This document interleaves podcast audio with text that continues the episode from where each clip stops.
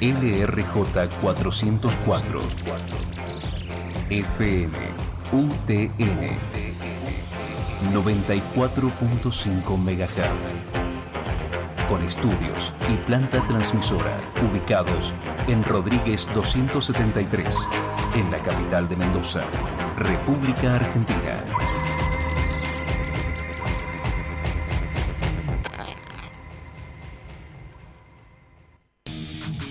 Escuela Shen, defensa personal, reducción de estrés, calidad de vida. Practica Kung Fu, Kickboxing, Tai Chi Chuan. Más de 45 horarios disponibles. Programa hoy tu clase de prueba llamando al 423-0852. Un camino de mil kilómetros comienza con un simple paso. Escuela Shen, excelencia en artes marciales. Morón 216, Ciudad de Mendoza. Con sedes en Chacras de Coria, Godoy Cruz y Maipú. Encontranos en nuestra página web escuelashen.com o en Facebook Escuela Shen.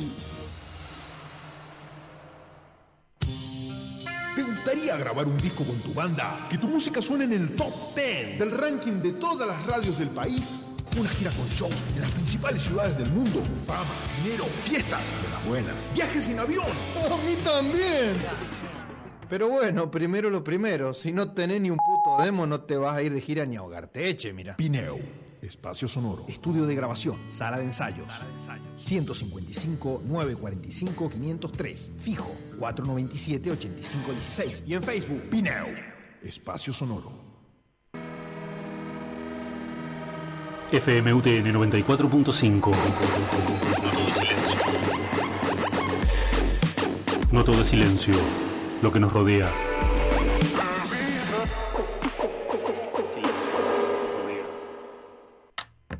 Bienvenidos a Panorama Agropecuario.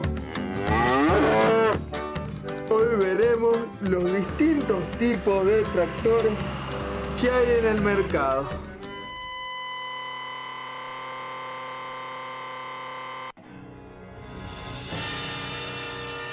No se alarme. Su radioreceptor no tiene nada de malo. No intenté cambiar la emisora. Hemos tomado el control del dial. Podemos obligarte a escuchar cantar a Tolkien en élfico durante las próximas 48 horas. Sin parar.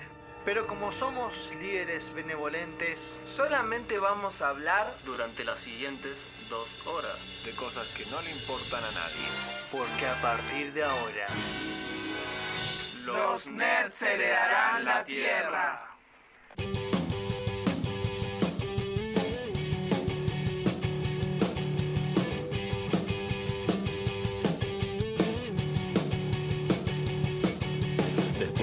Tercer impacto, cuando no quede nada en pie, seremos el mismo ser, eso lo acabo de entender.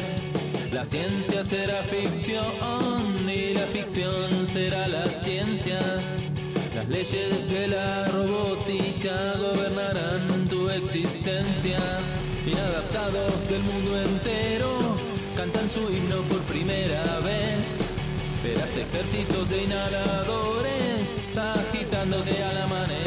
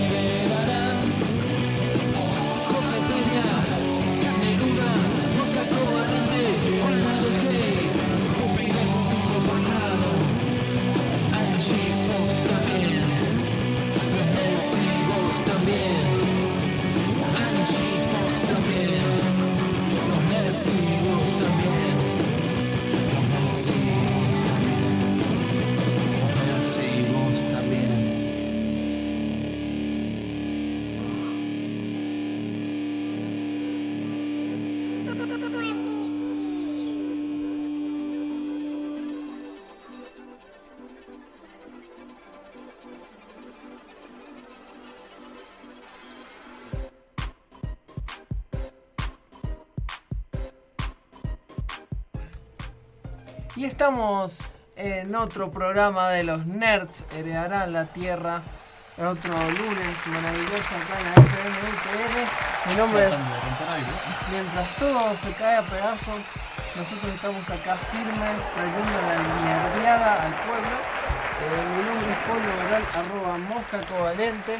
Y por supuesto que no estoy solo porque siempre estoy acompañado de un grupo de nerds entre los cuales está, por ejemplo... El que trata de romperlo todo, o sea, en la movida, no en el estudio, obviamente, acá cuidamos todo de buena forma.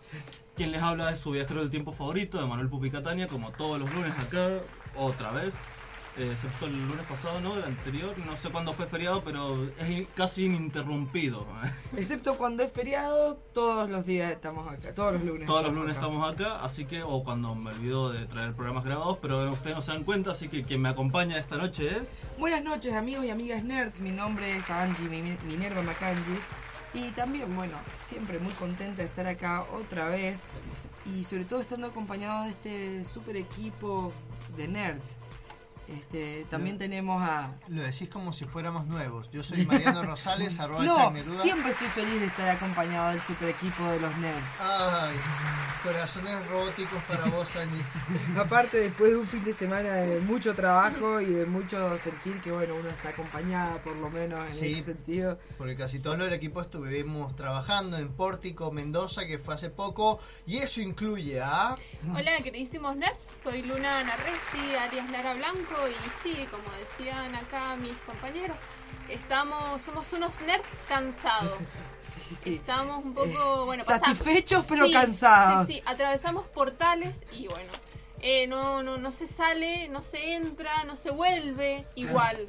El viaje interdimensional cansa, y más cuando todavía no confirmamos que este sea verdaderamente el universo al que salimos. Claro. I don't know, man. Y Deca siempre tuvo nariz de payaso. Bien, el lo importante... siempre tuvo ese tentáculo, chicos. Depende del país, pero eh, lo importante es que usted también puede romper el portal, el portal, el portal de la cuarta pared llamándonos por teléfono al 5244555. Levantan el teléfono, el teléfono, marcan el número dicen ahora nerd, sí, y salen al aire. No, mejor los entrevistamos un poco y. Ya, primero comprobamos que no vayan a decir groserías al aire y ahí aunque son más de las 10 de la noche, así que. Pero también pueden mandarnos bueno, un mensaje. Pero si nosotros las groserías no, no las queremos escuchar de Claro, no importa que sean apropiadas para el, horario protección al menor, están dirigidas a nosotros. Bueno, si quieren mandarnos una grosería en privado, pueden hacerlo en Facebook a www.facebook.com barra los nerds heredarán la tierra de MDZ o buscarnos directamente por el buscador. Los nerds heredarán la tierra y ahí estamos siempre, los primeros, los únicos, por ahora. Eh, y también pueden mandarnos algún meme, nos, ahí nos, nos en nuestro Twitter con arroba los nerds MDZ y ponen hashtag el, el tema importante de esta semana es el meme que van a estar a punto de ver o bien redactado. Eh, también pueden, si no, mandarnos una fotito ustedes ahí junto a su radio, receptor. Sí, sí, exactamente. en el Instagram, arroba los nerds MZA o pueden buscarnos en Spotify para escuchar nuestras super playlists pensadas este, específicamente para cada programa, nuestro ebook. En Spotify somos los Nerds MZA también. Y, si no, nuestro ebook, donde pueden escuchar nuestros programas viejos. Todas las temporadas, todos los capítulos, excepto los primeros, pero los primeros dos. Los primeros dos nomás. Gracias a Dios. es una bendición para ustedes que nos Así que gracias a Evox te puedes quedar tres días seguidos interrumpidos escuchando los nerds. Y lo mejor de los programas, los mejores programas, o sea, todos menos los primeros tres. Sí, un, paquete perfecto y exclusivo para, los oyentes. Y también, bueno, pueden entrar al Consejo Nerd. Nuestro grupo especial de WhatsApp para todo aquel nerd que esté deseoso, deseoso de poder, ambición y conocimiento. Más que nada conocimiento, porque poder, bueno, no hay tanto. menos adquisitivo, no. Lo hacen en nuestra primera publicación de Facebook. Ahí está el link para meterse al grupo de WhatsApp. Así que, bueno, Paul, ¿qué, nos arremete esta semana? Bueno, esta semana he decidido hablarles este lunes de lo que ha pasado esta semana en el mundo del cómic. Y lo que ha pasado es un montón de muertes. Se han muerto oh. un montón de autores. De nuevo, ¿pero qué? ¿Todos se van a morir? ¿Es acaso alguna especie de moda nueva? Sí, ¿no? Como que uno no sabe... September no Pop. uno no sabe hasta qué punto eh, realmente es que estamos prestando atención a, que se mueren, entonces eh, nos damos cuenta que se muere gente y siempre se muere esta cantidad.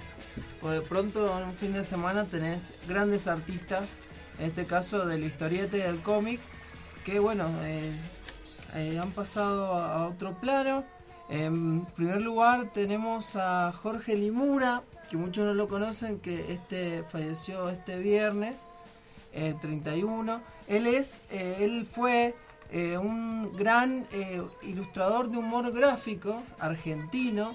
Trabajó en la revista Tía, Vicenta, por ejemplo, todas las, las revistas importantes del humor gráfico en Argentina, la revista Humor, incluso trabajó en la revista El Péndulo de ciencia ficción de Pablo Capana, hizo algunos trabajos de Villiquen también.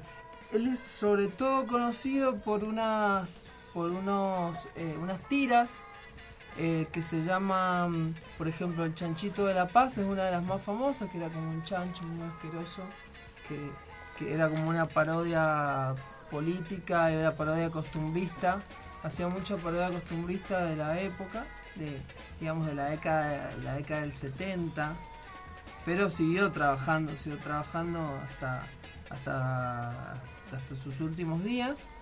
También otra de sus obras es Vida de Indios, que tiene un toque un poquito a lo Inodoro Pereira, utilizando modismos gauchescos, etc.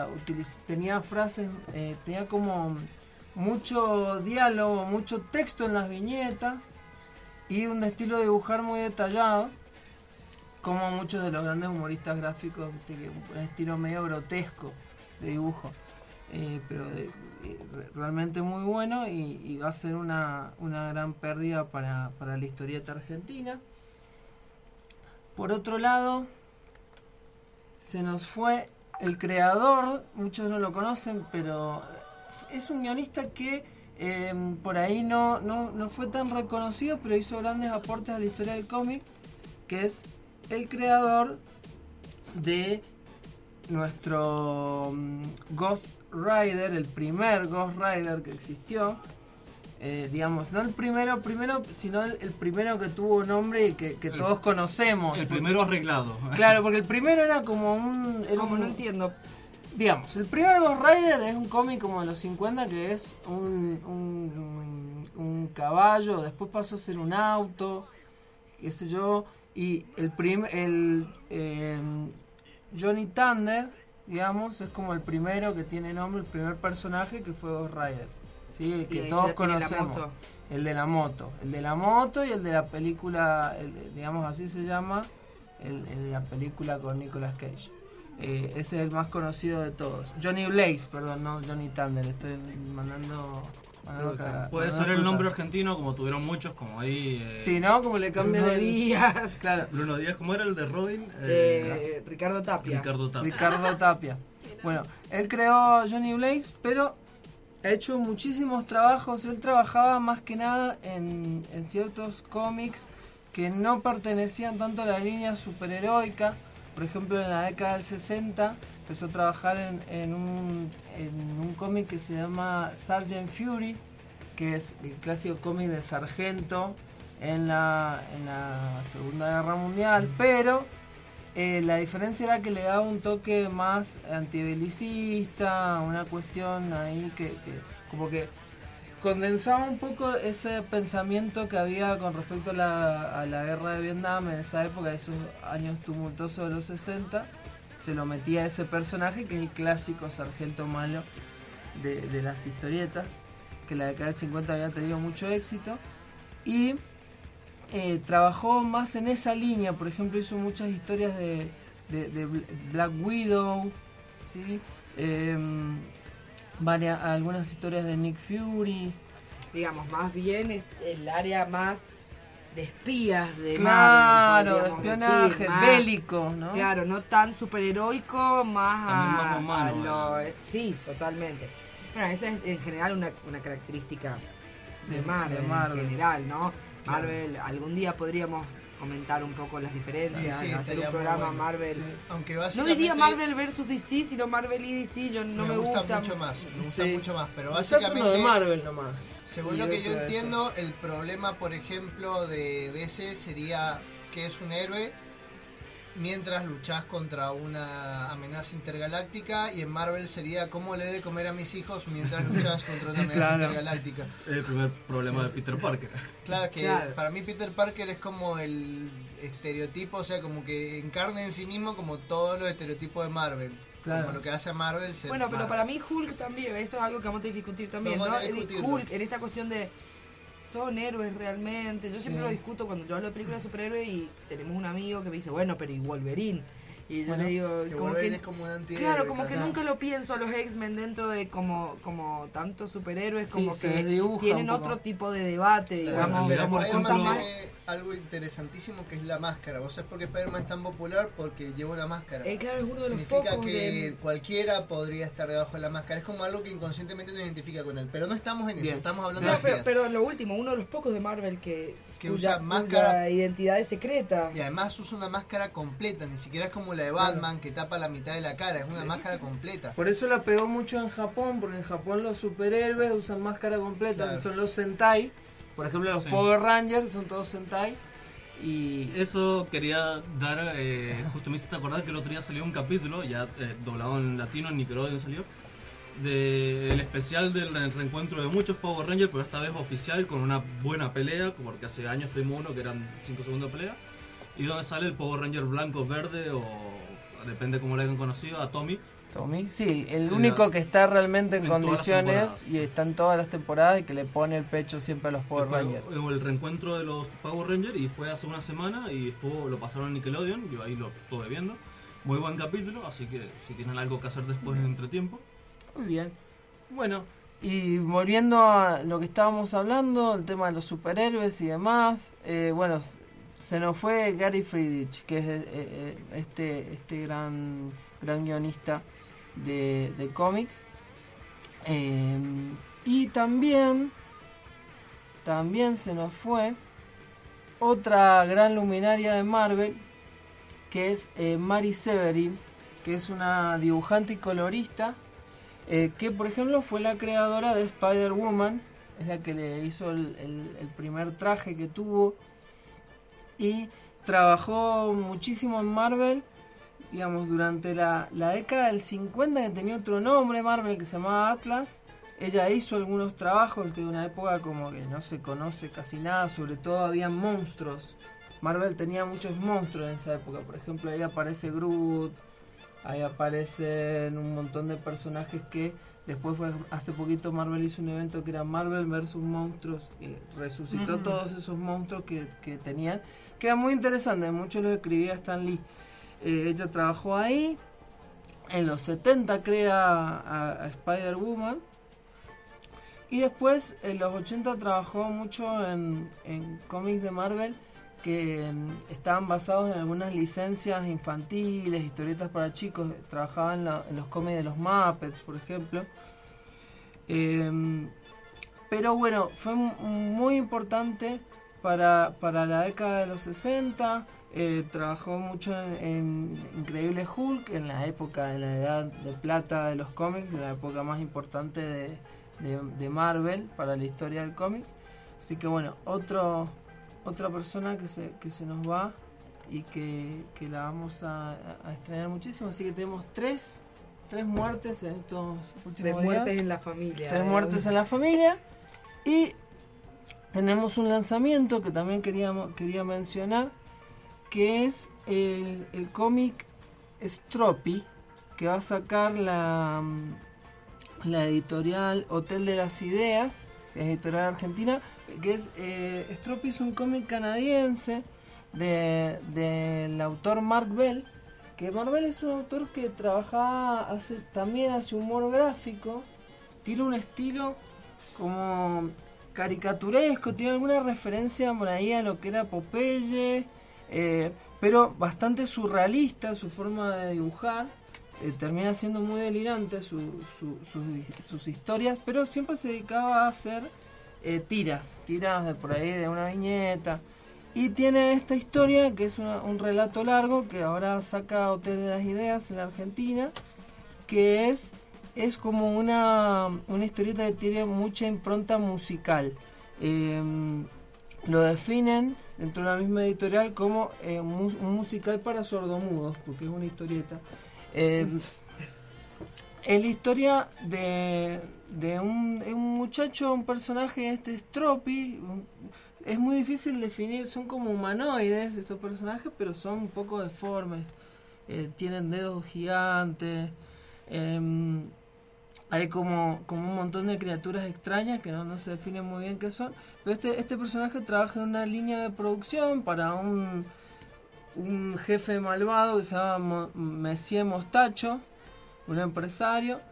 Se hace un concurso musical y eh, él manda a ese concurso eh, una canción de, su, de un amigo de él y de pronto, bueno, por unas cuestiones de la vida lo terminan como reteniendo al amigo, lo terminan como atrapando y él lo tiene que rescatar.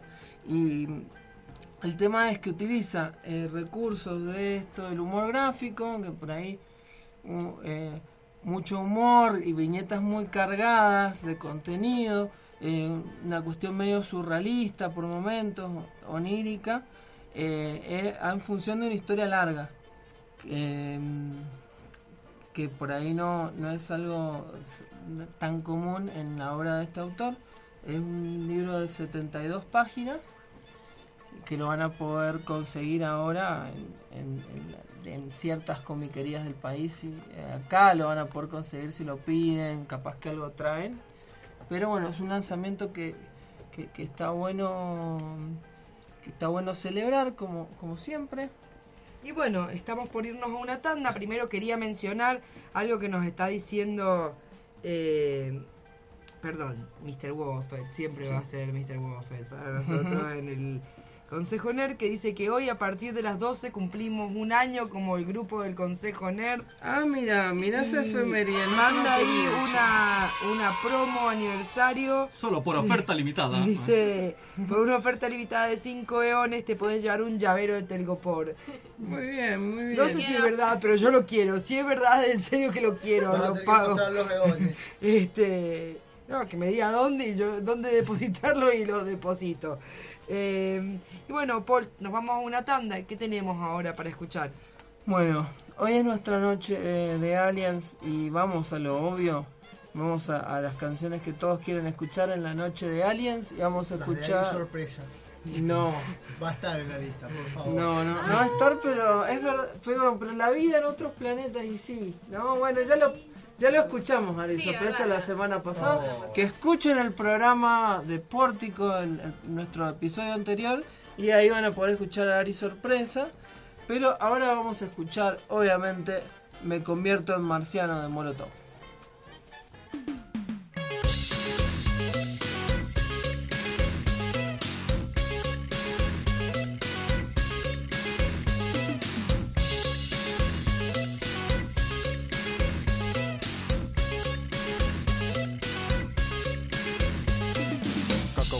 Marciano es una cosa espantosa. Quieres escabecharte casi cualquier cosa. No es el cuerpo marrano que solía tener, ni la cara, mi reina, que tú has de querer. Porque me convierto en marciano.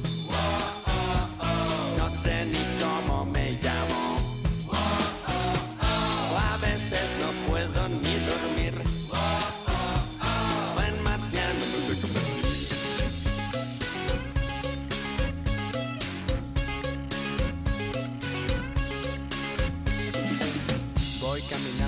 calles de noche. No creo que ningún humano sospeche. Pensamientos marcianos inundan mi mente. El planeta es mío con toda su gente porque me convierto en marciano. No sé ni cómo me llamo. A veces no puedo ni dormir. En marciano me fui a convertir. Me fui a convertir.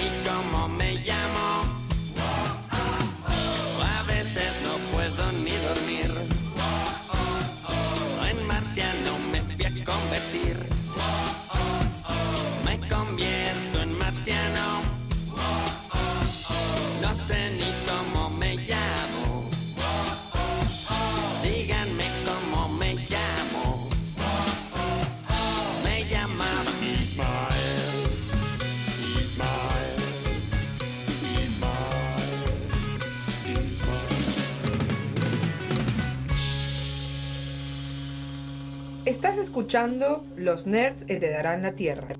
Todos los martes de 22 a 24 subí a nuestro carruaje. ¿Cómo va, Bien, señor Gepetto, qué gusto es estar hablando con usted. Tutti alla regina. Estoy en la calle, he dejado en la esquina la percanta. Román, él apóstata, me, me, me dice. Pero no me diga así, así me dicen los detractores. Todos a la reina. Él me decía, Emi, ponete gomina, que me gusta que estés lustrosa. Todos a la reina. Hola, buenas noches. No se casen un martes 13, porque acabo de pelearme con mi esposa. Se nos está hundiendo el crucero.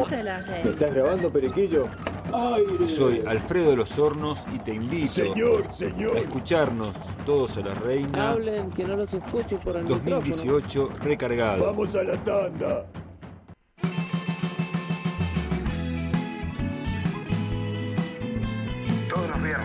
De 15 a 17 Puentes y estribillos. por la 94.5 FMUT. El programa del MIM. El programa del MIM.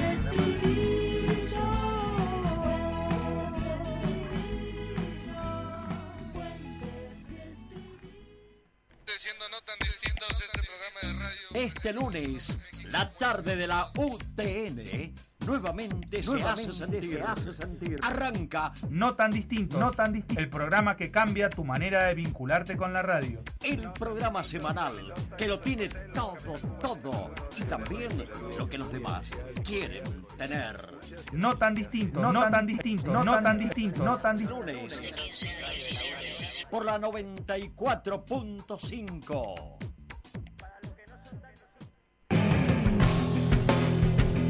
Los sábados de 15 a 19 emprendemos un vuelo distorsionado, un vuelo llamado Causas Rebeldes. Ya sabes, sábados de 15 a 19, Causas Rebeldes por la Casa del Rock 94.5 FM UTN. Causas Rebeldes. Subite. Uf, se puso fresco. Mmm, está como para un vinito. Y para acompañarlo tengo una receta mortal. ¡Sí! ¡Qué rico! Buena música. Se armó esto. No es lo mismo el otoño en Mendoza sin la culpa del vino. Volvemos todos los miércoles de 20 a 22 por FM UTN la 94.5.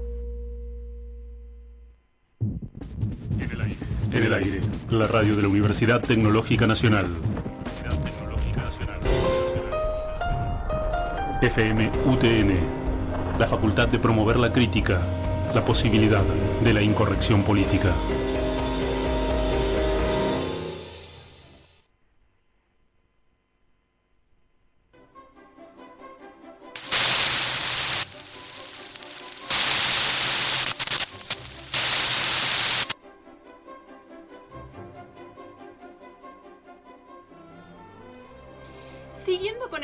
Actualidades, Pórtico fue un éxito rotundo y la ciencia ha recuperado su lugar en el mundo. Además, como es el programa de Aliens, les tengo una noticia interesante. Ya sé, Alfa es real y es el invitado sorpresa del programa.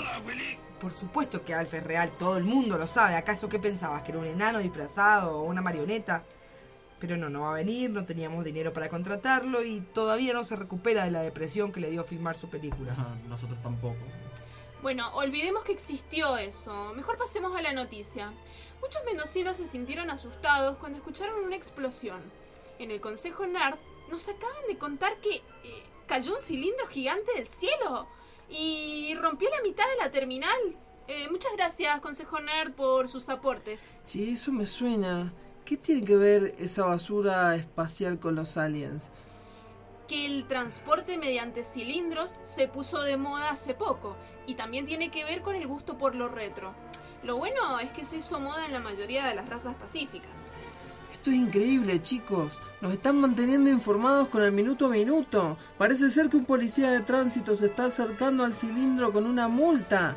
Grita que el cilindro está mal estacionado. A Clon Neruda no le gusta esto. ¡Neuromante! Clon Neruda está aprendiendo rápido. Eh, no te hagas problema, Clon Neruda. No creo que pase.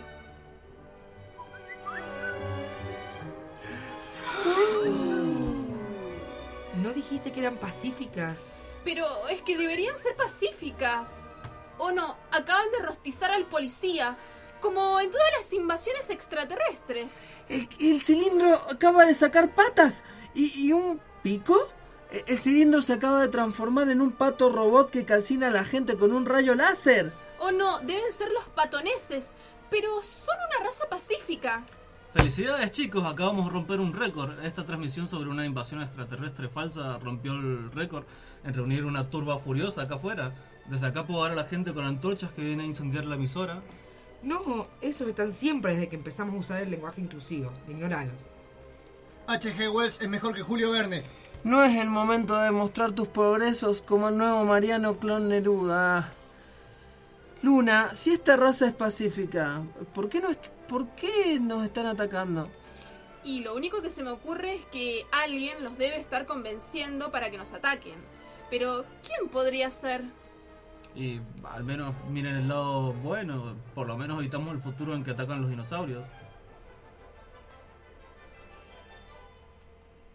En un planeta desconocido del sistema solar,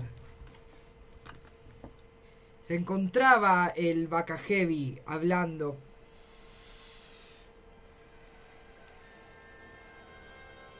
Vaca Heavy estaba muy preocupado. Se lo veía en un momento Ya fabriqué la máquina que querían, puede transformar a cualquiera en dinosaurio con un solo disparo, pero no me obliga a dispararla. A mí solo me interesa la paz. Creo que podríamos negociarlo. ¡Ya presiona el maldito botón! Bueno, tranquilo, viejo, le dispararé.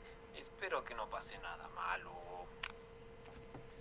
Mientras tanto, en la oficina del Pramer.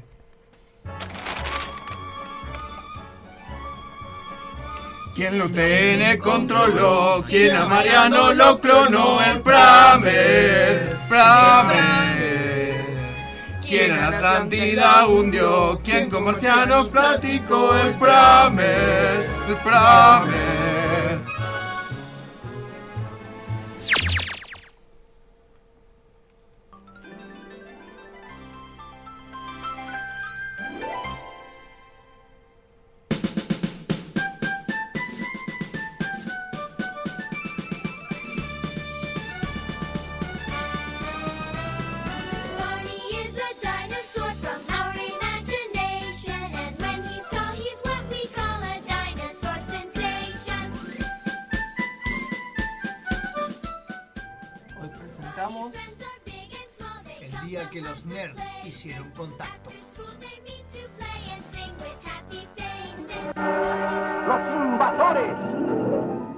extraños de un planeta que se extingue.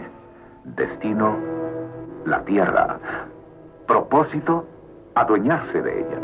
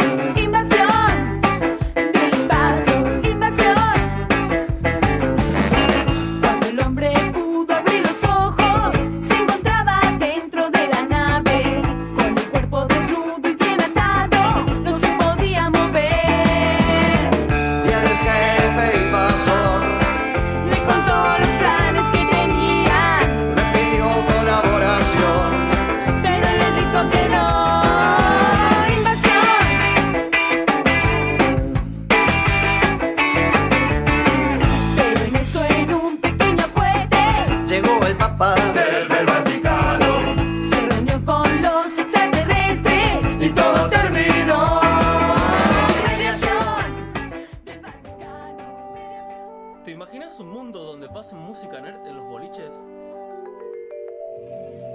¿Venís seguido por acá? Sí, vengo seguido. Soy amiga del Stormtrooper de la puerta. Esta canción es mi favorita. Así será porque los nerds heredarán la Tierra.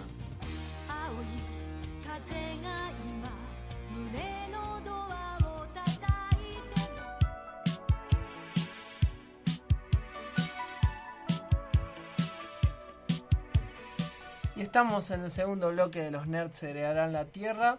Empezamos a hablar entonces a partir de este momento de dinosaurios. Em, ¿Dinosaurios? Perdón. Oh, ya tuvimos el programa de Perdón. dinosaurios. Viajes en el tiempo. Perdón. Alien. Alienígena. Alienígena. Eh, no, eh, pórtico. eh, no, para. Ah, es, el, es el programa de regresos, apuesto que es ese. Si querés que discutamos si los, si los dinosaurios son extraterrestres, es un tema aparte y nos va a llevar casi todo el programa. una, buena, hablemos de es aliens. una, es una de las teorías, ¿no? Como los aliens ancestrales y todas esas variantes. Hay, hay muchas teorías con respecto a la vida extraterrestre, pero antes de que hablemos de eso, ¿alguien me puede contar qué es un alien? Porque yo lo único que sé es que salen de tu panza, pero No, no, no, no, no, no. De pecho, perdón, pecho, ¿cierto que te rompió el En realidad, la, la palabra alien eh, empieza, digamos, significa en su base etimológica extranjero, alguien que viene de otro lugar, que no es el propio. Digamos, siempre está, se define en relación a, a un lugar. Es como esas palabras que se, se definen por omisión. También- Que todo lo que no es de ese lugar, alguien que viene de otro lado. Es que es como decirle eh, extraterrestre, o sea. Bueno, En resumen, los engañamos, queridos nerds, en realidad no vamos a hablar de ciencia ficción, vamos a hablar de la inmigración ilegal. Bueno, bueno, los inmigrantes ilegales se, le- se Se les les dice en. Estados Unidos, eh, se les decía alien, se les sigue diciendo, y en algunos estados eh, le- tuvieron que retirar esa terminología porque incluso en documentos jurídicos se le decía alien. ¿Qué pasa? Al principio se utilizaba para hablar de los extraterrestres, de los marcianos, en la ciencia ficción y en otras No, cuestiones. porque un marciano para- solo de Marte. no, bueno, pero de los extraterrestres se utilizaba el término extraterrestrial. Se empezó a utilizar alien a partir de la década del 30 con eh, obviamente la, la literatura pulp que como que no, no, no se usaba siempre, como que de vez en cuando te aparecía, a veces le decían extraterrestrial, a veces directamente así, como marcianos, que ya estaba el antecedente de Orson Welles, eh, pero la, la palabra alien se empieza a usar como medio en esa época, hay como algunos, un par de referencias en algunas publicaciones sueltas, y después en la Edad de Oro hay un, ar- un artículo de, de John Campbell Jr. donde ahí menciona directamente, le, habla de alien. Acá nos dicen por el WhatsApp, Guada nos está diciendo que hay un cuento de Margaret Atwood que se llama The Man from Mars, el hombre de Marte, y que en realidad habla de un tipo que es súper raro y es extranjero, digamos, es como una- un juego, digamos, con eso. Claro, bueno, la, la canción de, de- de Sting, un extraño, un extraño, un inglés en Nueva York, dice yo soy un alien, pero no es que sea exactamente un alien, sino que es como un, un, un extraño, un extranjero. ¿Y qué es un, almol- un almorfismo lejano fantástico? Un alf. Bueno, y tenemos después el tema de el, el concepto de UFO u OVNI. Eh, ovni Exactamente, o porque vamos a hablar de eso, porque ¿cuál es la cuestión? Eh, vamos a hablar sobre los extraterrestres en el mundo real, pero ¿cuál es la cuestión? Primero, se me ocurrió hablar de la ufología. ¿Qué es la ufología? Es la ciencia que estudia los UFO, que la traducción de UFO en, e- en español vendría siendo OVNI, objeto volador no identificado. ¿Y los OSNI? eh? No, eso no sé qué son los OVNI, Pupi. Objetos sumergibles no identificados. Ah, bueno, Eso se ser. mucho en la Segunda Guerra Mundial. Claro, y ser. UFO sería eh, Unknown Flying Object. Sí. Bueno, entonces, ¿cuál es la cuestión? Eh, me puse a investigar sobre avistamientos extraterrestres y la cuestión es que, a ver, ¿cómo empezó la idea del platillo volador? El primer avistamiento registrado de un platillo volador fue después de la Segunda Guerra Mundial eh, curiosamente, o en la época en la que la ciencia ficción estaba empezando a explotar, ¿no es cierto? Un señor vio como una especie de boomerang en el cielo, no, que no entendía qué eran, fue y lo... Denunció. No, buscó la oficina del FBI, pero la oficina del FBI estaba cerrada, así que fue a la prensa. ¿Y cómo lo describió? Que lo describió como si fuera un objeto eh, rebotando en el agua. El de la redacción, como suele hacer la gente de prensa, lo interpretó mal y puso que era como un platillo volador. Entonces, ¿cuál es la cuestión? La visión que nosotros tenemos de los ovnis, o sea, el platillo volador, en realidad es culpa de un periodista que tradujo mal. Ya de ahí en adelante, como que todos los avistamientos empezaron para mí a tener su, sus cuestionamientos. Porque todos los avistamientos de ovnis se sabe que no son del todo exactos, que la foto suele estar borrosa, por ejemplo. Más. Eh, Curiosamente siempre están pixeladas. Claro, es muy. A ver, yo no pondría la mano en el fuego decir que ningún avistamiento es real, porque eh, hay casos de gente, grupos grandes de gente que vieron ovnis aterrizar.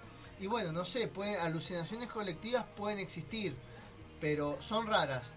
¿Cuál es la cuestión? Carl Sagan definía que la ufología Carl Sagan era astrobiólogo y era divulgador científico. Y tenía su propia serie. eh, Carl Sagan definió que la astrofísico, también, pero astrobiólogo es lo que nos ocupa en este programa. Por el cual la cuestión, Carl Sagan dice que la ufología era una pseudociencia por muchas razones, entre ellas que los avistamientos ovnis eran todos diferentes, no había una regla que seguir con respecto a los avistamientos, o sea, no se podían formular reglas y todas las ciencias tienen que formular conocimiento y la ufología no lo formulaba porque terminaba siendo como pura especulación. Pero Carl Sagan era astrobiólogo, que eso sí es real. El astrobiólogo es un científico que se dedica a ver cuántas probabilidades y cómo podría ser la vida en otros planetas.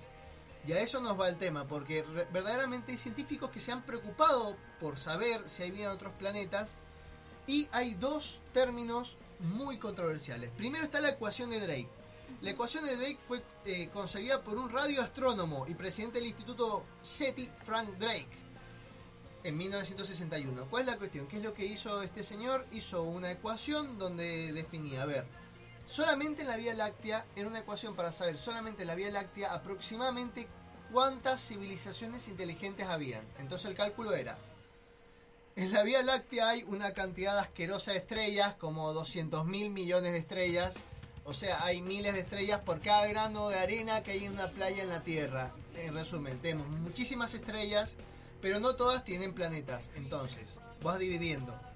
La cantidad de estrellas dividido, en realidad es multiplicar por un número entre 1 y 0. Entonces, dividido más o menos la cantidad de estrellas que tiene, o sea, multiplicado la cantidad de estrellas que tienen planetas. pero es como que va bajando el número la cantidad de estrellas que tienen planetas, después la cantidad de planetas habitables, después la cantidad de planetas donde se puede haber originado la vida, después la cantidad de vidas que pueden haber llegado a un punto tecnológico en el que los podamos contactar, y finalmente la cantidad de vidas inteligentes que no fueron lo suficientemente estúpidas como para autoaniquilarse que eso tiene una clasificación, o sea, nosotros somos eh, un a eso voy a ir, a, eso voy a ir muy enseguida. estúpida igual probablemente. Eh, todavía no, pasamos ni el primer rango. La, clasificación está re interesante, pero bueno, ya vamos a ir a eso cuando hable del otro, la paradoja de Fermi. La cuestión es que siguiendo esta ecuación habrían aproximadamente 10.000 vidas inteligentes con capacidades para comunicarse en el universo. Es 10.000 razas distintas, o 10.000 planetas con vida inteligente lo suficientemente avanzadas como para comunicarse. Estamos hablando de la Vía Láctea. Solamente la Vía nuestra galaxia. Solamente la Vía Láctea. Ahora, ahí surge el interrogante. Si hay tanta vida en la Vía Láctea, ¿por qué no los hemos contactado? Y esa es la paradoja de Fermi. La paradoja de Fermi lo que plantea es que, a ver, planteemos que estas razas se pueden ir desarrollando. Llega un momento donde llegas al viaje interestelar, que ya es algo muy complicado porque hay que tener en cuenta que el universo está en expansión. En resumen, vos viajás para llegar hasta otro sistema solar, por así donde decir. el tiempo relativo. En realidad el tema es que mientras vos te intentás acercar, se va alejando, entonces las distancias se agrandan. Pero ¿cuál es la cuestión? Si logramos el viaje interestelar, en una cuestión de dos millones de años, ya la raza humana podría colonizar toda la Vía Láctea que parece un número bastante alto, pero hay que tener en cuenta que la Vía Láctea es muy grande. Así que si solamente nos lleva esa cantidad de tiempo colonizar toda la Vía Láctea, ¿por qué no hemos hallado otra raza inteligente? Entonces, por eso está la paradoja. Y hay muchas eh, presuposiciones sobre por qué no hemos encontrado vida en otros planetas. Y ahí está la clasificación del PUPI. Han clasificado las posibles vidas inteligentes en tres. La clase 1 es la que puede aprovechar toda la energía de su planeta. Nosotros estaríamos en 0,73. 0, y pico. La el nivel 2 es la que puede aprovechar toda la energía de su Sol. Y el nivel 3 es la que puede aprovechar toda la energía de su galaxia. En resumen, y puede manipular el universo a su antojo. En resumen, los de nivel 3 nos parecerían a nosotros casi dioses. Asgard. Asgard. Pero bueno, ¿cuál es la cuestión? Ahí surgen las presuposiciones. ¿Por qué no hemos encontrado bien otros planetas? Eh, las menos fantasiosas son el universo es muy grande, es posible que no haya forma, es posible que no haya forma de comunicarnos con otras personas porque las distancias son tan grandes que nunca va a haber viaje interplanetario, nunca vamos a poder mandar señales porque simplemente no se puede, está muy lejos. Otra es que los recursos son tan limitados que no se puede llegar. La otra es que todas las civilizaciones inteligentes mueren. Mueren porque llega un momento donde los recursos no alcanzan o se autodestruyen más, es muy gracioso porque hay gente que plantea que es posible que la última palabra, el último pensamiento de todas las civilizaciones inteligentes diga, qué buena idea que tuvimos, pongámosla en funcionamiento. y ahí se acabó totalmente. O sea, es posible que haya un punto en la tecnología que haga que las civilizaciones se extingan y que todos recorramos el mismo camino. La otra es que los filtros para que se cree la vida son mucho más complicados de los que nosotros creemos. Así que, según eso, que también es una cuestión muy interesante, nosotros seríamos la, posiblemente la primer raza inteligente del universo. ¿Por qué? Porque antes el universo era un lugar muy complicado y no era un lindo lugar para vivir. Hay que tener en cuenta que el universo es muy viejo, pero en algún momento era como que las cosas tenían que explotar. Así que es posible, hay científicos que creen que es posible que nosotros seamos la primera raza inteligente del universo y que en realidad nosotros seamos esos dioses que van a llegar a otros planetas y van a ser considerados dioses. Pero primero tenemos que llegar al primer nivel. Tengo que decir, cualquier planeta en el que el Marian y Paul puedan ser considerados dioses es un planeta que no quiero conocer. No vamos a ser nosotros, van a ser nuestros tatara, tatara, tatara, tatara, tatara, nietos. Van a haber tenido tiempo para perfeccionarlo. Por favor. Nuestras cabezas van a crecer mucho más. Lo gracioso es que, por ejemplo, para pasar al, al nivel 1, o sea, de pasar del nivel 1 de civilización al nivel 2, tenés que primero, en las últimas etapas, saber cómo llegar a ese nivel 2, porque si nosotros consumimos toda la energía del planeta y no sabemos cómo usar la energía del sol, ahí se autodestruye. puede autodestruir. Igual otra paradoja es que, o sea, como el tiempo relativo, ¿quién te dice que en otra galaxia hubo una civilización que también se autodestruyó, pero eh, como a nosotros nos llega su información, su luz tarde, eso pasó ya hace millones también de años. está esa posibilidad, también existe la posibilidad de que haya... No se desarrolla lo suficientemente para comunicarse claro. con También otra posibilidad es que haya existido vida inteligente, tecnológica, pero se haya extinguido antes que nosotros la conozcamos. Que incluso hayan visitado el planeta Tierra cuando estaban los dinosaurios, por ejemplo, y se hayan ido que es la teoría del History Channel de los alienígenas ancestrales que vinieron cuando nosotros ni siquiera sabíamos que... Chicos, no, no vean los documentales del History porque los documentales del History, yo vi varios documentales y el de History en realidad vi dos o tres, pero el de History era el peor de todos. Bueno, es, impresionante la cantidad de lecturas de ciencia ficción que se me vienen a la mente mientras hablamos de esto. Es, un gran tema. que se abre mucho. Clark. Porque, mira, voy a citar a, a Clark una frase me parece muy interesante para abordar este tema que es hay dos posibilidades. Una, estamos solos en el universo o dos, no estamos solos en el universo. Y cualquiera de las dos respuestas es, igual de terrorífica. O sea, hay vida en el universo es una cosa loquísima. No hay y somos los únicos en el enorme universo, también es re loco. Antes de cerrar la paradoja de Fermi voy a decir una de las teorías que me pareció más interesante, que dice que hay una cierta posibilidad de que en realidad el problema sea que hay una raza de nivel 3 que extermina todas las razas que alcanzan cierto nivel tecnológico.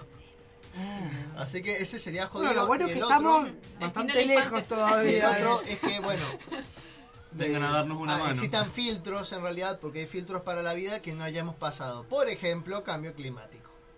Digamos Claro. Y en estos momentos estamos complicados con el cambio climático. Bueno, pero una pregunta, tipo un, un ya que tenemos unos... Hay, hay más teorías. tipo nivel 3, ponele. Sí, podríamos decir, por ejemplo... O los Eternos de Eso exactamente te iba a preguntar. O el Beyonder. Bien. Por ejemplo. un Doctor Manhattan no podría ser. Lo que pasa es que el Doctor Manhattan no es un alien, además. Claro, lo que pasa es que el Doctor Manhattan no solamente no era un alien, sino que no era. A ver, eh, sí, en realidad sí podría ser el Doctor Manhattan, pero no es un alien. Claro, digamos. Y además eh, no ha tenido. El Doctor Manhattan no tuvo un desarrollo tecnológico. No es como una raza que se fue desarrollando tecnológicamente tanto que llegó a un estatus de dioses. Que es lo que usa Marvel justamente. Marvel ah, tiene sí, claro, tendríamos, podríamos hablar los asgardianos.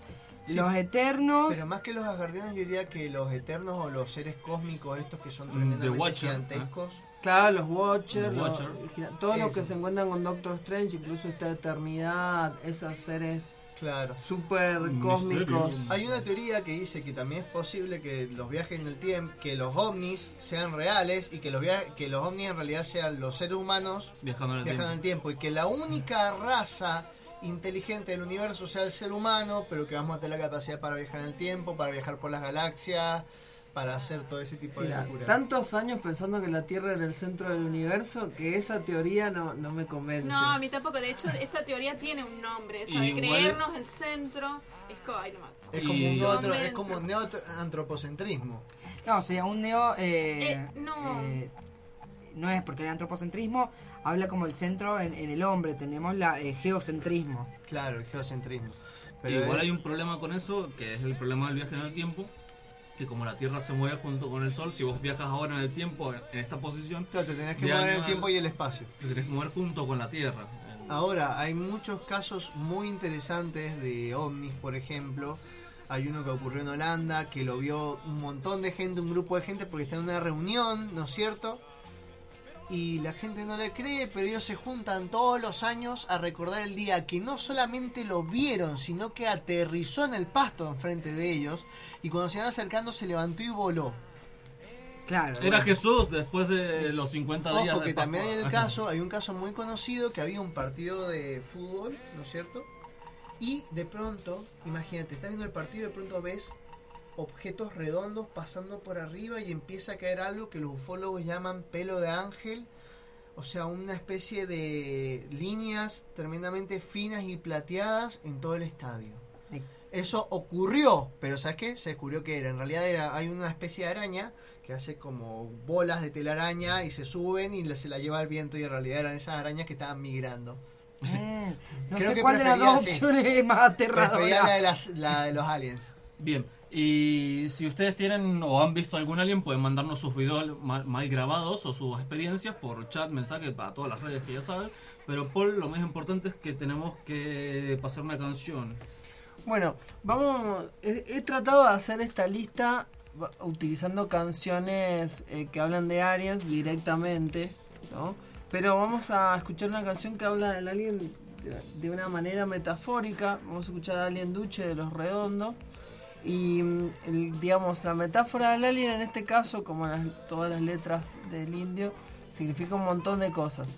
Por un lado es la tecnología, es el tema del internet, este, este tema, digamos, es, eh, surge en los albores del internet y representa como, primero, el tema de eh, la figura del indio solar como una especie de gurú, como, eh, como la disociación entre el personaje y, la persona real, ¿no? Entonces, ese alien duche vendría a ser como el, ser que le come la cabeza, al, eh, el personaje que le come la cabeza al, al Indio Solari real, eh, entonces, es la tecnología, es la innovación y es lo alienante, es lo que, lo que quita a la humanidad del ser entonces, esta canción llena de metáforas interesantes se llama Alien Duche y la vamos a escuchar ahora.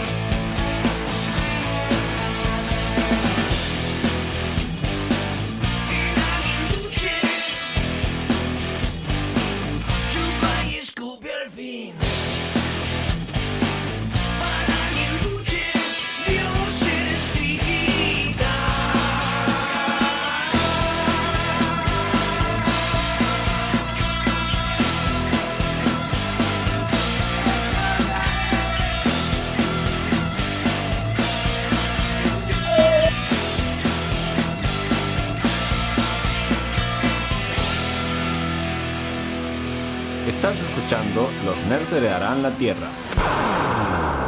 Desde la Universidad Tecnológica Nacional, Facultad Regional Mendoza, transmite LRJ 404 FM UTN 94.5 MHz con estudios y planta transmisora ubicados en Rodríguez 273, en la capital de Mendoza, República Argentina.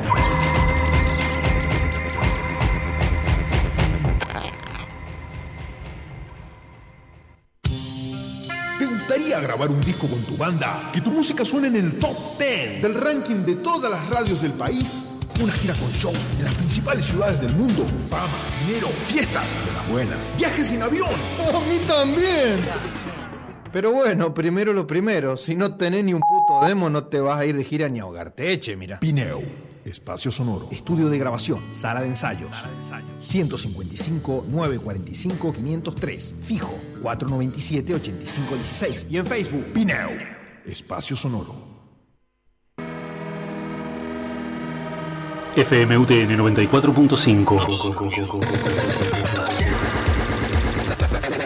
No todo es ruido, lo que nos circunda. ¿Por qué hacéis esto? ¿Por qué? ¿No es bastante grande el universo para los dos? ¿Pero qué es lo que os pasa?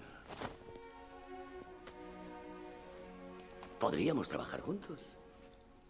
¿Por qué ser enemigos? ¿Porque somos diferentes? ¿Es por eso? Imaginad todo lo que podríamos hacer y en lo poderosos que podríamos ser. La Tierra y Marte unidos. No habría nada que se opusiera a nuestro poder. Pensadlo bien. Sí, pensadlo bien. ¿Por qué destruir en vez de crear? Podemos poseerlo todo. O podemos aplastarlo todo. ¿Por qué no solucionar las diferencias? ¿Por qué no podemos llegar a un acuerdo? Queridos hombrecitos, ¿por qué no podemos sencillamente entendernos?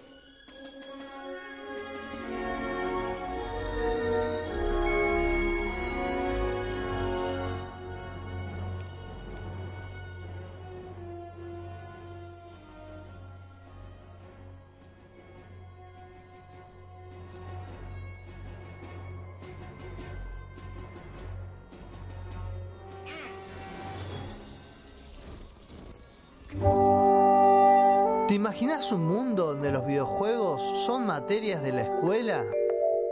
¿Cómo puede ser que te saques un 8 en Minecraft? Pero tengo el mejor promedio en dinosaurio de Google Chrome. Y así será, porque los nerds heredarán la Tierra.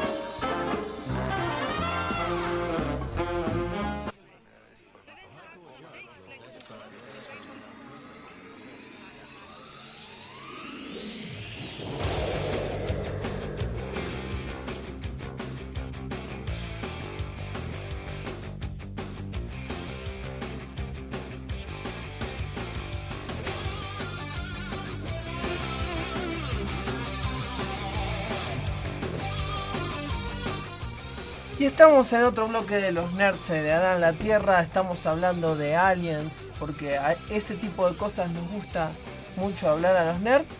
Estamos escuchando a Giorgio Atriani y Surfing with the Alien, la, canción que, mm, que en realidad está inspirada en el Silver Surfer el- de los cómics de Marvel. Incluso aparece en la portada del disco.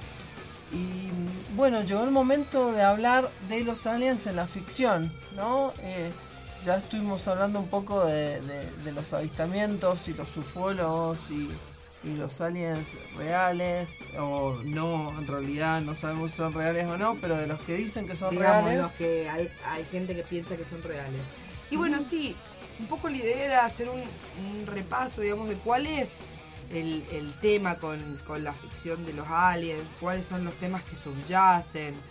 Eh, Tuvimos, bueno, este fin de semana hablando un poco de eso en Pórtico Mendoza, tuvimos este, una mesa específicamente destinada a la relación entre la ciencia ficción y la otredad, que es el gran tema, digamos, de la literatura de alien, bueno, de la ficción alienígena.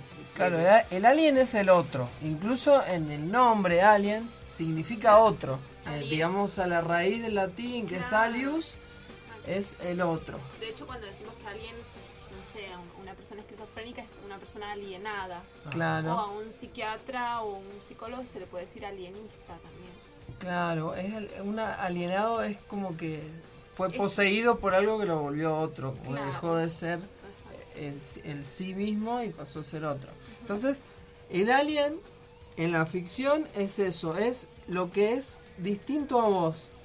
Y en la mayor parte de las ficciones es lo que es tan distinto que me da miedo y lo quiero destruir.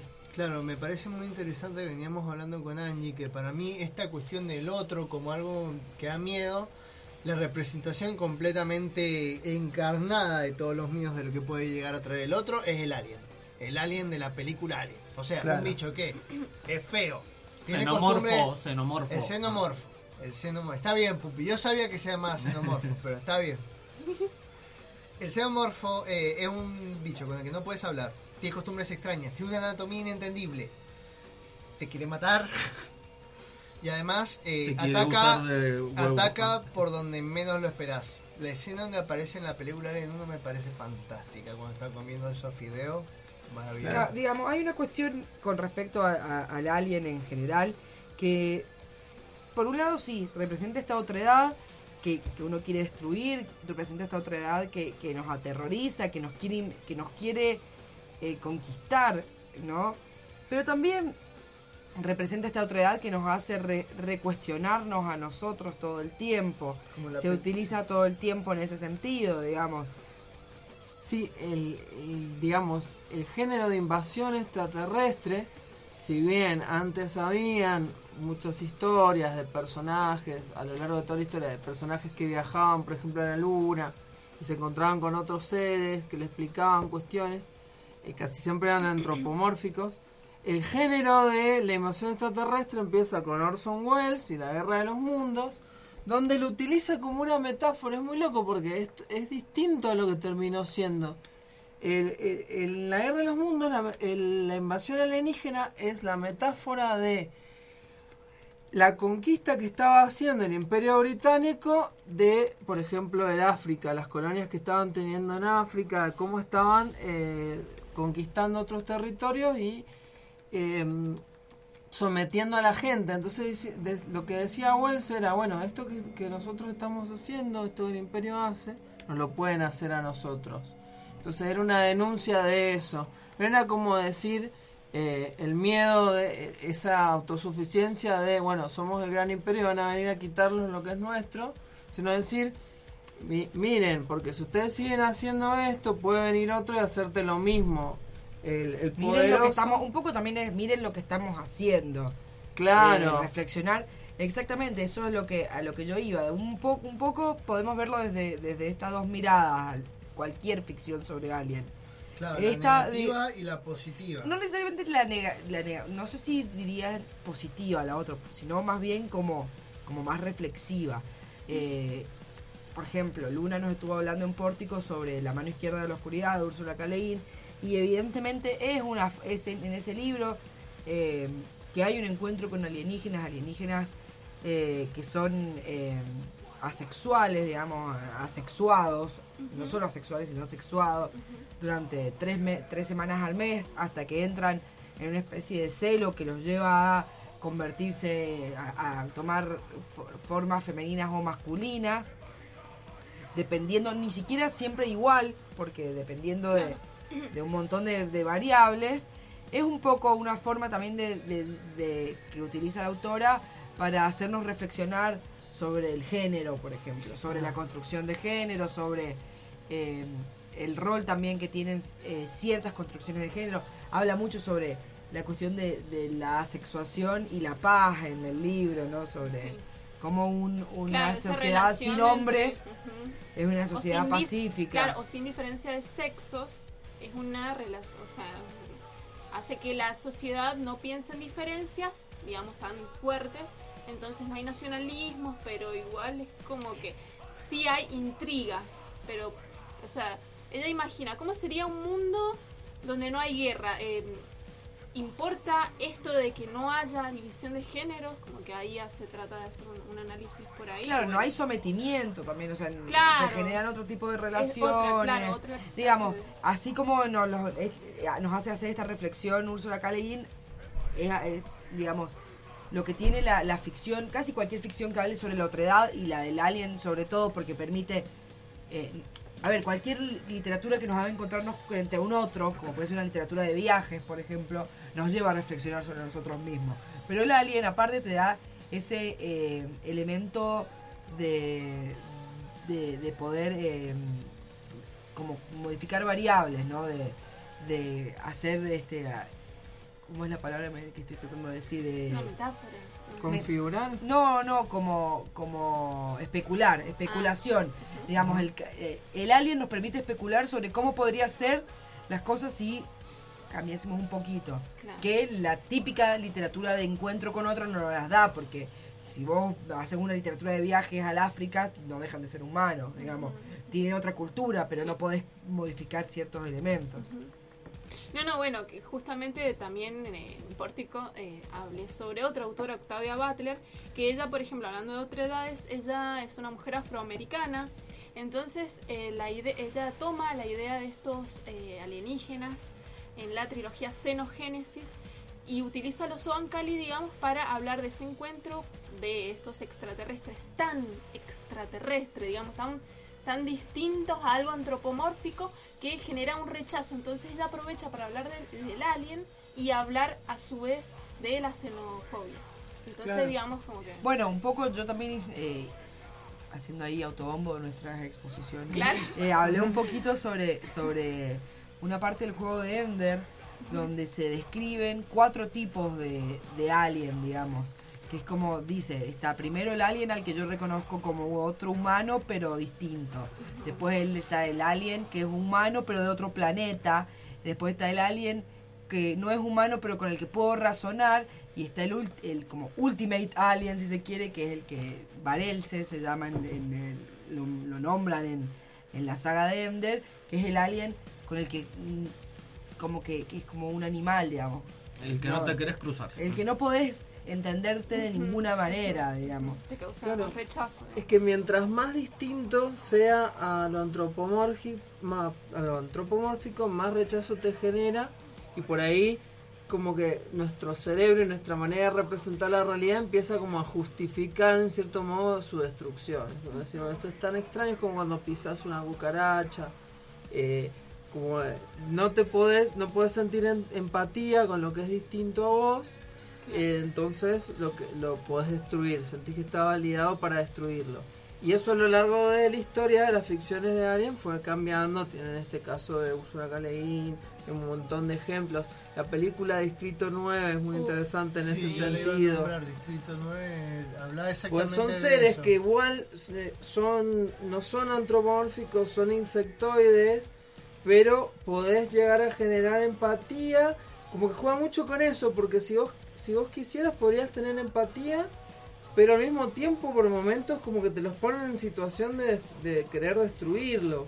Y juega con eso, juega con vos lo destruirías, vos qué harías, como que empezás a entender eh, a los que lo asesinan, como que te da, te da bronca que lo hagan, pero al mismo tiempo decís, bueno, lo hacen porque empiezan así, y así es como uno piensa en, diferentes circunstancias en las cuales se encuentra con un otro. Es muy loco eso. Entonces es la gran metáfora para hablar de, de cómo bueno, en el caso de Escrito no es maravilloso porque uno el personaje principal sí, se va convirtiendo se va convirtiendo físicamente en, en, en, una cucaracha hay, hay una empatía ahí a la fuerza a mí me parece porque claro. empieza siendo como medio asqueroso sí sí sin duda sí. él es como un burócrata enviado claro. ahí a, a acompañar al ejército que los quiere desalojar ¿no? Porque también un poco el tema que trata de fondo de Distrito 9 es los refugiados. Claro. Eh, es un campo de refugiados. Claro, donde pero trata el alien, lo que hablamos más temprano del inmigrante ilegal es eso, básicamente.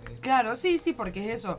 Eh, pero particularmente es muy, o sea, uno lo puede entender mucho desde el, desde el concepto del refugiado, ¿no? Sí. Del que el hacinamiento, las malas condiciones de vida, sí. eh, la incapacidad para huir, porque la realidad es esa, digamos, los aliens estos están refugiados en la Tierra, su nave se ha roto claro. y no pueden regresar y son obligados por los humanos a vivir en guetos. Claro, expliquemos eso, la premisa es eso, llega, es una película sudafricana, llega una nave extraterrestre en Sudáfrica, que encima juega, juega con eso en Johannesburgo. Juega con eso, en una parte dicen como no llegó ni a Estados Unidos ni a Japón, llegó a Johannesburgo.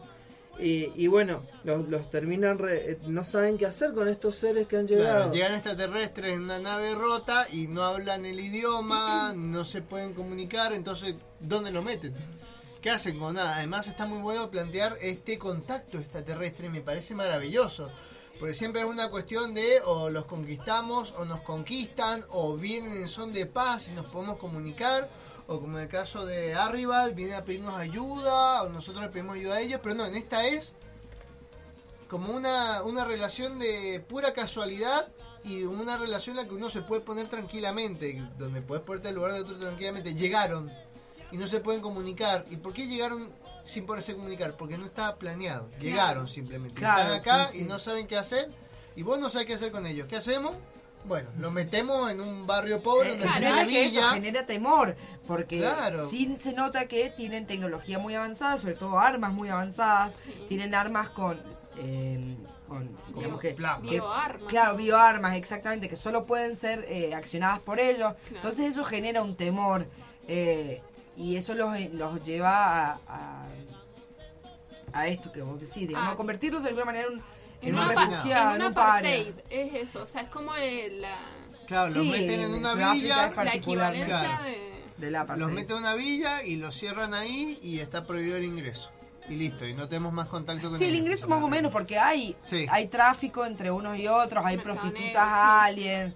Bueno, es todo bastante chocante así, a la vista es muy horrible. Y tiene la estética del documental, está como Es eh, una película creado como que un falso documental. es, genial. es- genial. Bueno, otra película que trata esto claramente, digamos que, que de hecho ha sido como un poco vilipendiada quizás por ¿Enemigo eso. mío?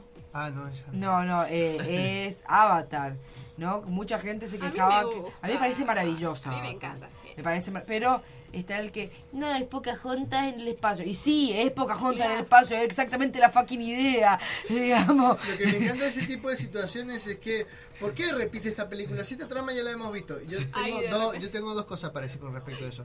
Las tramas son generalmente las mismas, solamente las contamos de diferentes formas. Quizás si hubiésemos aprendido el maldito mensaje no haría falta que hagan de la misma película. Ay, qué buena respuesta. Esa, esa es la sí, respuesta. a ver, Esa es la respuesta. digamos, es eso, ¿no? Es un, un encuentro de dos razas, una que vive en, en En su planeta en su planeta, ¿no? sí, en contacto con la naturaleza, y otra que tiene un, eh, un eh, ¿cómo decirlo? Como una sed de poder. Claro. eh, Ambiciones muy humanas. Claro, exactamente. Muy y humanas se de enfrentan. civilización. No lo podría haber definido avanzada. mejor. Es que sí, y se enfrentan. Este, y en- de ambos lados hay personajes nefastos y de ambos lados hay personajes súper positivos. eh, y, y- y bueno, un poco es eso, digamos.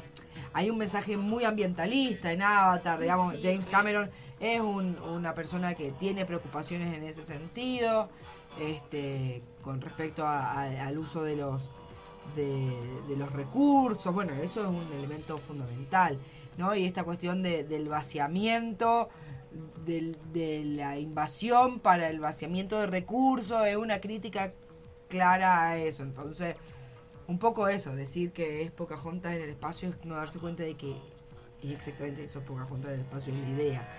Digamos, eh, no es que lo que, que está choreando, es que está de alguna manera buscando formas de recontar historias que seguimos viviendo día a día. Ay, encima es una delicia visual. Es maravillosa, maravillosa.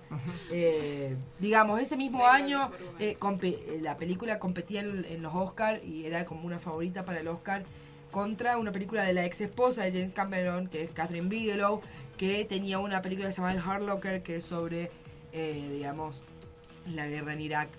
Y al fin y al cabo, bueno, nada, como siempre en los Oscars prevaleció digamos, el cine más testimonial, más serio. Voy a hacer un comentario muy, muy básico.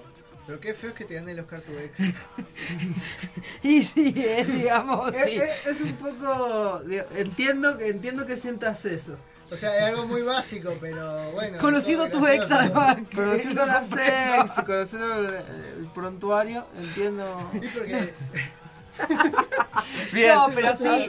Estamos llegando a dimensiones. Para mí fue doloroso en un sentido de que, de que una es el tipo de cine que amo, digamos, y otra es el tipo de cine que me duerme. Es siempre el, el, tipo de cine que siempre es canónico igual, porque el realismo siempre le vas a pegar. Bueno, ¿qué es lo que estábamos, lo que charlamos ahora, creo que la semana pasada o la anterior? No, hace un par de semanas con el tema de esta nueva categoría de los Oscars de la mejor película popular de darle finalmente espacio a las cosas que a la gente de hecho le gustan, sobre las cosas que nadie ve pero que creen que son buenas. Hay, una noticia que dice que Marvel estaba presionando a los Oscars para que la sacara Black Panther de categoría de película popular.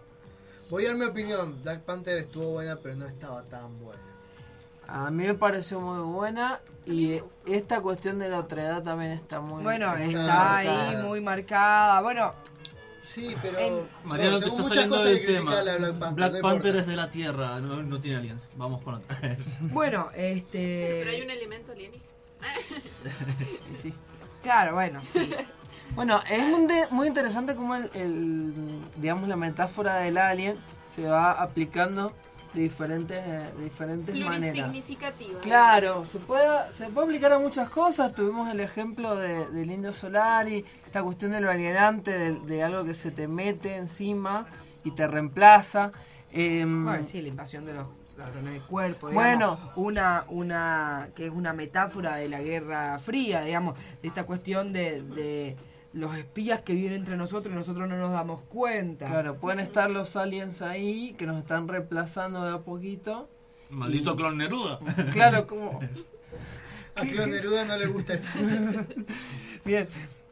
Después tenemos, por ejemplo, la, la visión argentina, por ejemplo, del alien en el Eternauta. Esta cuestión de que siempre va a haber una raza superior que lo va a estar sometiendo. Eh, como que en un momento pensás que, el enemigo puede ser eh, los manos. los, los, los gurbos en un momento los, los manos los cascarudos y después te das cuenta que son cadenas y cada uno va sometiendo bueno, al otro está bien claro porque los malos malos malos aman los ellos. Y no se muestran. Y digamos no los puedes ver. estuve también hablando un poco de, este filósofo eh, austríaco llamado Martin Buber que él en 1923 sacó un libro que se llama Tú y yo donde él analiza cómo las relaciones, nosotros, el, yo, en realidad se llama yo y tú, cómo eh, nosotros nos posicionamos frente a las cosas y a las personas de maneras distintas, cómo establecemos relaciones que él llama yo-ello con las cosas, que podemos cuantificar, que podemos eh, experimentar, pero que no podemos realmente conocer porque no podemos relacionarnos con ellas, y una relación de yo-tú con aquello a lo que identificamos en su absoluta alteridad con nosotros, pero aún así eh, como al mismo nivel. Y como esa relación yo-ello la podemos tener también con, con personas. Y la, y la historia nos ha mostrado que en muchas ocasiones los seres humanos hemos establecido relaciones de yo-ello con otras personas, que es lo que nos permite, digamos, asesinarlas, nos permite masacrarlas y todo lo que, digamos, qué sé yo, los campos de exterminio o los gulags o, eh, la dictadura, claro. Este, eh, claro, sí, los distintos exterminios a los que podemos pensar inmediatamente. Sí, que ocurre eh, también con los animales, Sí, totalmente, digamos, o sea... Pensar que ciertos animales tienen más son más ello que otra cosa, como decía Orwell. Todos los animales son iguales, pero hay animales más iguales que otros. sí, claro. por supuesto, digamos, la relación que hacemos con las vacas o los perros. Claro, los insectos, eh, cómo, cómo, no nos da cosa por ahí. ¿Qué es la vida? O sea, ¿qué es la vida? Pero, digamos, ¿Cuál es más vida tomando en cuenta que lo hemos hecho con seres humanos, no me sorprende que lo hagamos con animales. Bien, mientros los aliens siguen poseyendo el mouse de mi computadora, vamos a escuchar una canción. Ahora ya se mejor un poquito, pero bueno, recién estaba como loco. Así que hay que conseguirse estos gorritos de, de, aluminio. Para lo que sigue, pero antes quiero darles una recomendación para que sigan con esto de, de cómo es tratada la civilización con los aliens ahí metida. Vean Futurama o Final Space, que dos series de animación que tratan este tema del futuro y los aliens, cómo convivimos con ellos y Futurama que tiene crítica por ahí metido. Pero vamos con una canción. Bueno, la canción que voy a traer ahora eh, trae a colación otro tipo de alien, el cual yo también voy a hacer chivo de mi ponencia en Pórtico, em, el cual tiene que ver con la concepción del héroe y es el alien Mesías, digamos, la idea de que va a venir un ser de otro planeta que al ser totalmente superior a nosotros va a pasar a ser como un dios. Eso porque sos fanático de Superman. Por supuesto estoy hablando de Superman, pero hay otro gran mesías del rock and roll que es Sig Stardust, personaje de David Bowie, que digamos la historia del disco Sig Stardust es eso, Sig Stardust viene de, otro planeta y va a traer, digamos, la salvación porque la Tierra está condenada en cinco años, como dice la primera canción. We got five years. Exactamente, en cinco años la Tierra va a desaparecer, entonces en ese tiempito alguien nos tiene que salvar y cae el Starman, el, mm. el Sig Stardust, que al mismo tiempo es Lady Stardust. Y por eso vamos a escuchar la canción que introduce a este personaje, que es Moon Age Daydream. I'm an alligator. I'm a mama, papa coming for you. I'm a space invader.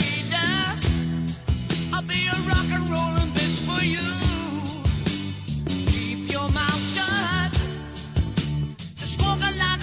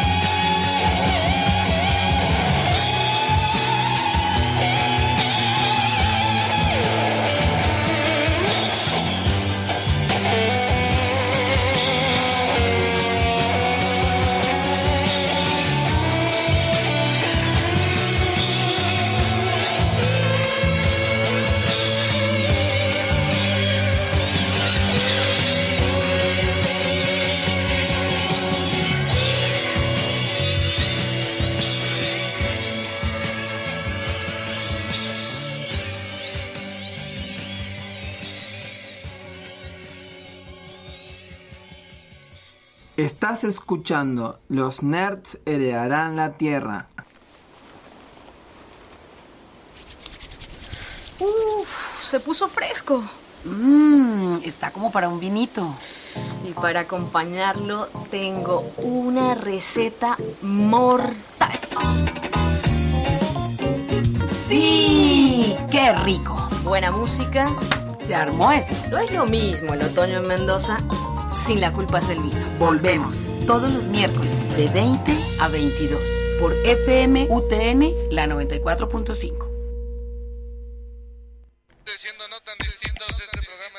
Este lunes, la tarde de la UTN nuevamente, se, hace sentir. Arranca No tan distinto, no tan distinto. El programa que cambia tu manera de vincularte con la radio. el programa semanal que lo tiene todo, todo y también lo que los demás quieren tener.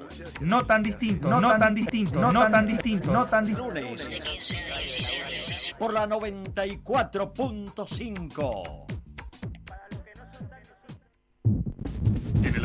En el aire, la radio de la Universidad Tecnológica Nacional. FM UTN, la facultad de llegar a todos lados, la posibilidad de ser escuchados. Radio Quito, la voz de la capital.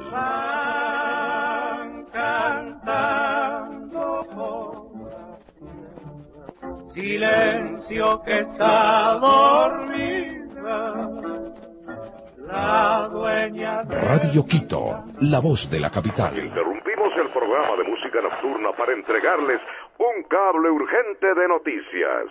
Según un informe de nuestros reporteros, una inmensa bola de humo y fuego ha descendido sobre la ciudad de La Tacunga.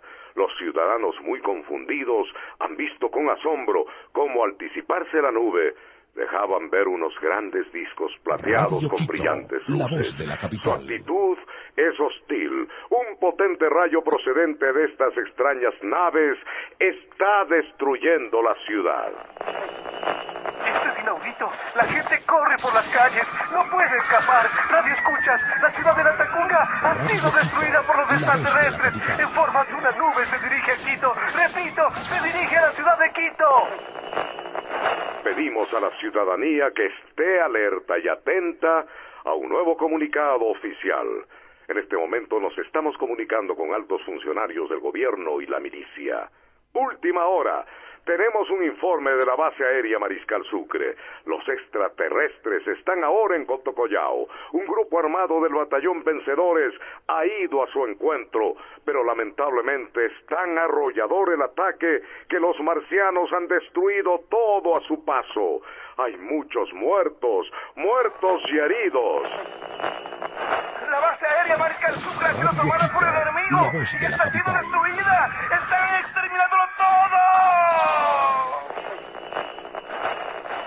Ciudadanos, como ministro de Defensa, pido a los ciudadanos de Quito eh, mantener la calma.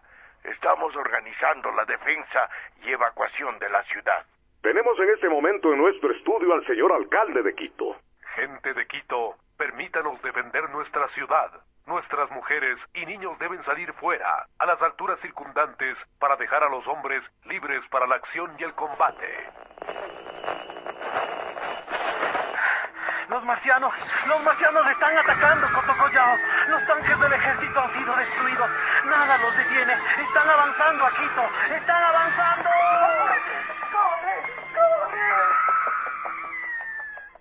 Nos comunican de graves disturbios en las calles de Radio Quito Quito, la debido voz a de la esta capital. transmisión radiofónica. Anunciamos a toda la ciudadanía que no existe ninguna invasión marciana. Lo que están escuchando es una radionovela de Radio Quito totalmente de ficción. Mantengan la calma, es tan solo una radionovela. ¿Te imaginas un mundo en el que los nerds tienen superpoderes? Chicos, puedo detectar redes Wi-Fi sin contraseña en un radio de 50 kilómetros. Yo puedo entender a Lacan de una leída. Uf, y yo tengo el poder de terminar la tanda. Así será porque los nerds heredarán la...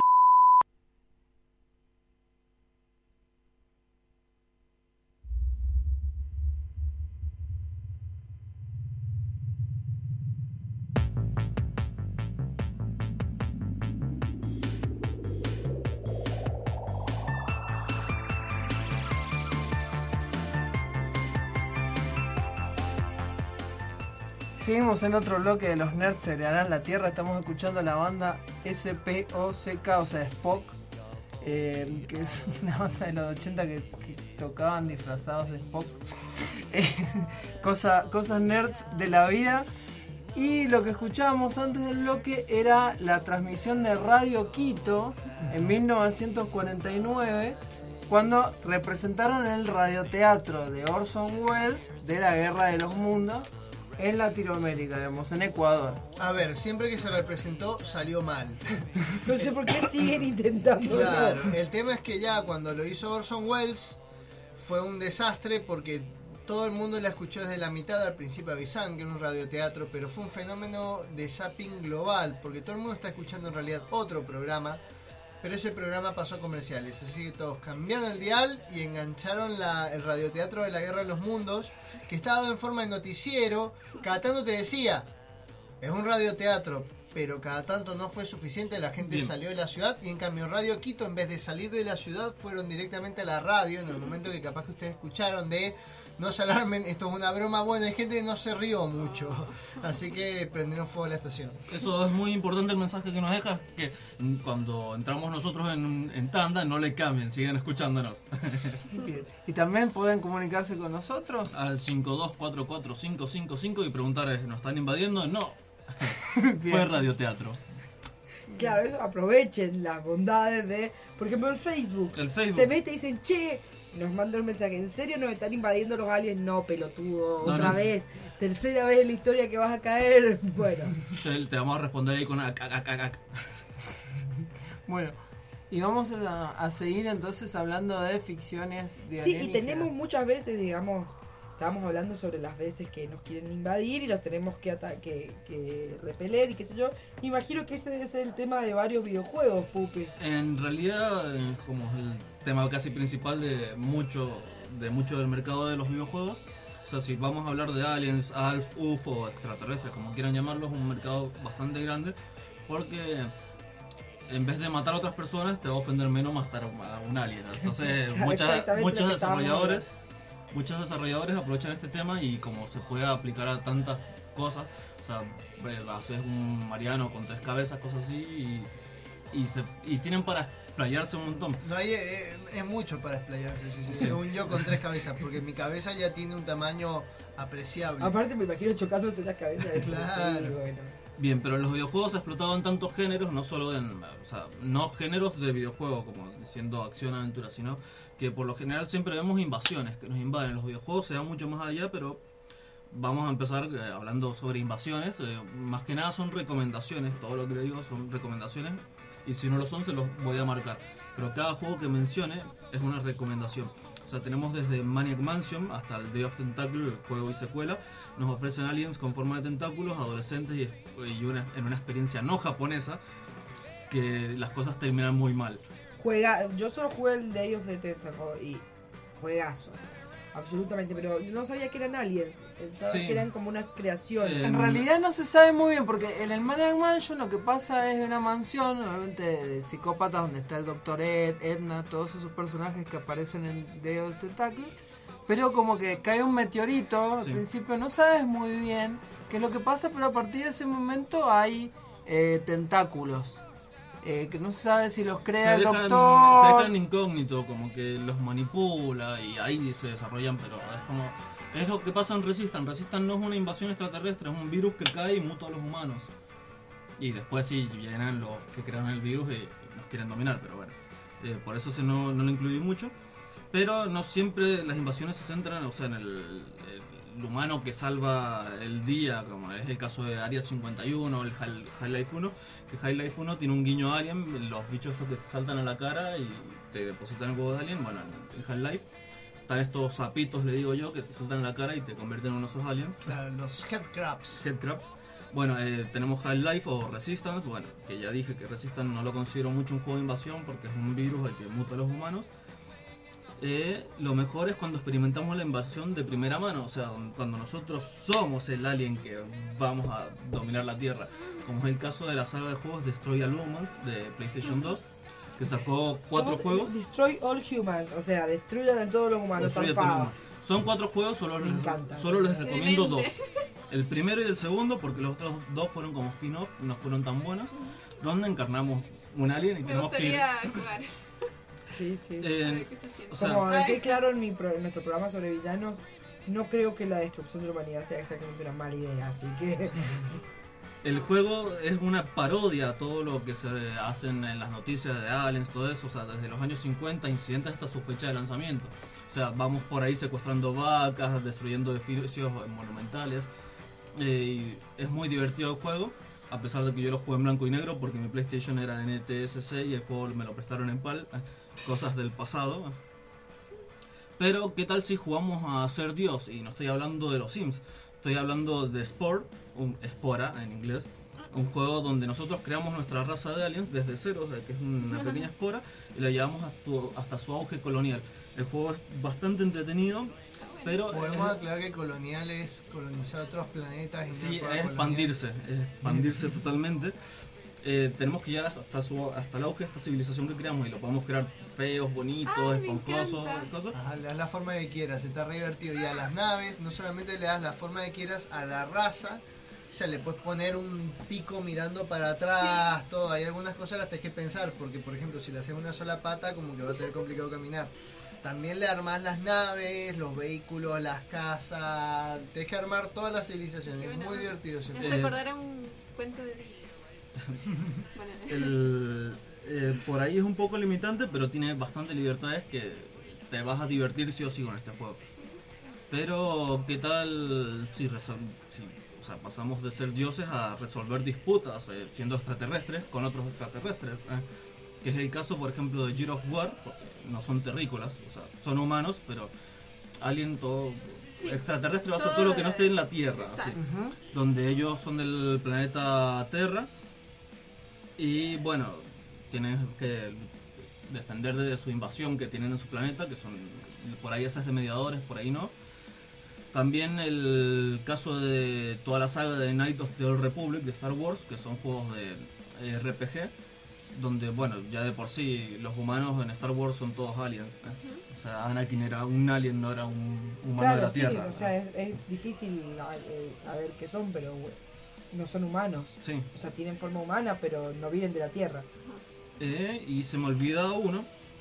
Eh, o sea, ¿qué pasa que qué tanto, o sea, qué pasaría si de tanto luchar contra extraterrestres en, en el espacio se enteran de, de dónde venís vos, ¿entendés? Que este es el final de Halo 2, donde se enteran dónde está tu planeta natal.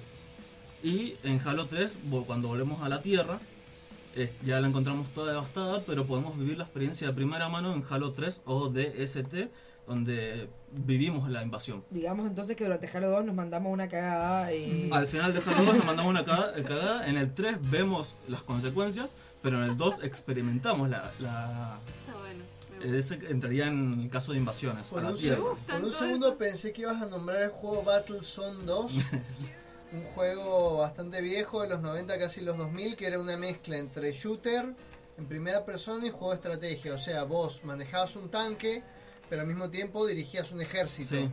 Entonces era como, bueno, el típico como Age of Empire, más sencillito, ¿no? Ponías tu base, creas tus soldaditos y vos ibas al frente del batallón. Muy bueno, juegazo. Bueno, otro Hermano. también de los clásicos Contra, en- creo que en el 3 es directamente contra extraterrestres que peleamos.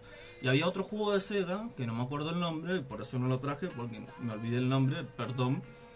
Que es- manejas un bicho con forma con cabeza de pájaro y vas disparando. Es tipo Contra, pero un poco más difícil. No, o sea, más difícil que el Contra de Sega. Gunstar Heroes. No me acuerdo, te, Pero, porque- los busco. pero y- ese no era de. El Gunstar Heroes es buenísimo, pero no era de invasión. No, no, no. no el- Y te estás olvidando Metal Slug. Te está Me adelantando. adelanté, pensé que te estabas, pensé Bueno. que estabas terminando. Metal Slug, otro en los que estamos resistiendo, pero va- estamos acá eh, desencadenando en géneros. Y bueno, a veces lo bueno y lo malo es relativo, por ahí no sabes, o sea, es- depende mucho del punto de vista. Mirando, o sea, el que estemos mirando, o sea, para mí puede ser bueno, para vos va a ser malo, pero tu bueno es mi malo. Y es lo que se nos da en los RTS, en los juegos de estrategia. Como es el caso de StarCraft, donde tenemos a los, a los protos, a los Zergs y a los Terran, donde que vivimos la historia de cada civilización y después vemos los enfrentamientos entre ellos. donde no sabemos eh, quién es el bueno, o sea, somos el bueno mientras seamos ellos. Claro, te pones en la piel de... En los ojos de cada civilización. Claro. Ah, pero ahí sí Tomas partido. Y eh, hace poco salió también su relanzamiento en Xbox, no me estoy olvidando de No Man's Sky, un juego de exploración espacial donde vamos descubriendo eh, nuevos planetas, razas, recursos, donde el mm, límite es nuestra vida. que el último parche para que saliera con eh, que salió con Xbox arregló todos los problemas de hace dos años. Y bueno, voy a dar un top rápido de los tres mejores juegos de Alien porque se lo merecen. De la saga Alien. De la saga Alien. Tenemos el Alien Trilogy de PlayStation 1, un shooter eh, bastante recomendable, ahora envejeció muy mal. Eh, Alien Insolation, un survival horror que salió hace poquito también para las nuevas consolas. Y Alien vs Depredador de, del 2000 casi, que es un otro FPS bastante bueno. Y el peor juego de Alien de la historia, Alien Colonial Marines. Pero el, la cosa, el problema de que haya salido tan mal fue un error de programación. Habían un par de líneas mal hechas y eso afectó el comportamiento de los aliens. Para que. O sea, todo fue culpa de un par de líneas en realidad. Un par de líneas de código. Arruinaron el comportamiento de los aliens, por eso los tenemos por ahí en internet bailando. No hablaste de Dead Space también. Dead Space mm, no lo considero mucho porque es una mutación humana. No es una mutación humana, son extraterrestres, es una raza extraterrestre unicelular. Porque sacan a un monolito de. es una raza extraterrestre unicelular en realidad. Los necromorfos son unicelulares. Se parecen mucho a La Cosa del libro de Campbell, que tiene su adaptación a, una, a la película de La Cosa. Carpenter, ajá. Carpenter le hace una adaptación, un libro de Campbell. Eh, que es más o menos lo mismo la idea, nada más que lo que te da más miedo de la cosa de Campbell es que ella lo hace mientras estás vivo. Los necromorfos por lo menos esperan a que te mueras para deformar tu cuerpo en una máquina de matar sin sentido.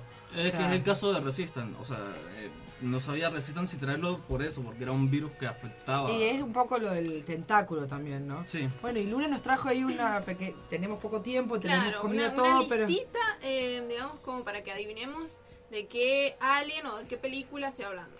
Empecemos. Son hostiles. En campos de Pensilvania aparecen círculos en maizales. Señales. Muy bien. Scary Movie 3. Peliculón, peliculón. Sí, mansa, mansa, mansa. Ya la me parece... Shyamalan, sí, mi genio. Año 2122. Una nave se dirige a la Tierra después de visitar al planeta Cedus con un cargamento de mena, que es un mineral. No es difícil. No es difícil, de hecho han- han- han- lo han nombrado. ¿Es Distrito 9? Año No. 2000... 122. 122. Ah, 2122. No es Avatar. ¿A qué planeta se dirigen? ¿Tierra? A la Tierra. El... Vienen del planeta Cedus.